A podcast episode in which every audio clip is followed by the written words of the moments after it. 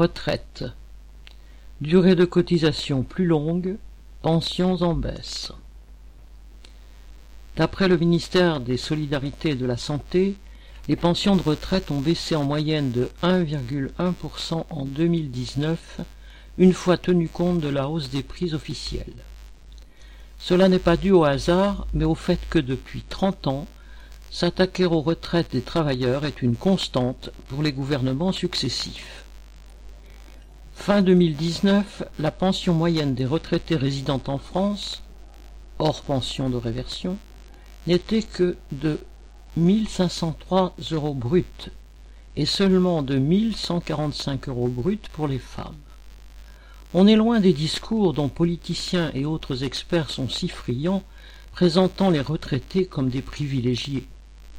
Depuis des années, les pensions diminuent pour atteindre une valeur réelle inférieure à celle de 2014, d'autant plus avec la hausse de la CSG pour les retraités.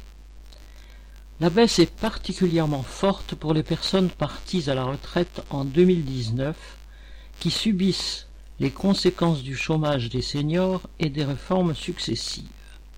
Si on tient compte de la hausse annuelle des prix, leur pension moyenne est inférieure de 7,4% à celle des nouveaux retraités de 2017.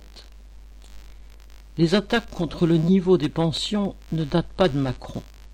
La publication en 1991 du livre blanc sur les retraites de Rocard, alors Premier ministre du PS, a été le coup d'envoi de cette politique à laquelle tous les gouvernements ont apporté leur pierre. En 1993, Balladur en désindexant les retraites de l'évolution des salaires et en faisant passer leur base de calcul des dix meilleures années de salaire aux vingt-cinq meilleures années pour les salariés du privé, a porté un des pires coups aux retraités. Balladur a aussi entamé la politique visant à rallonger la durée de cotisation nécessaire pour toucher la retraite.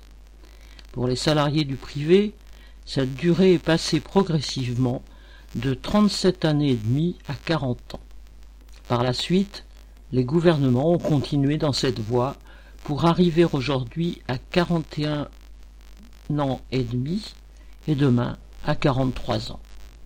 En fin de compte, la durée de vie à la retraite estimée pour la génération des années 1980 serait à peine supérieure à celle connue par la génération née dans les années 1950. En revanche, le nombre d'années passées à la disposition du patronat, lui, augmente. C'est d'ailleurs écrit clairement dans la loi, puisque la réforme de 2003 y a introduit l'idée que chaque année d'espérance de vie gagnée devrait se traduire par huit mois de travail en plus, et seulement quatre passés à la retraite. Moins de temps à travailler chacun et plus de temps passé à vivre pour tous est un objectif de bon sens pour les travailleurs. Mais, comme pour le reste, il faudra l'imposer aux capitalistes. Sacha Camille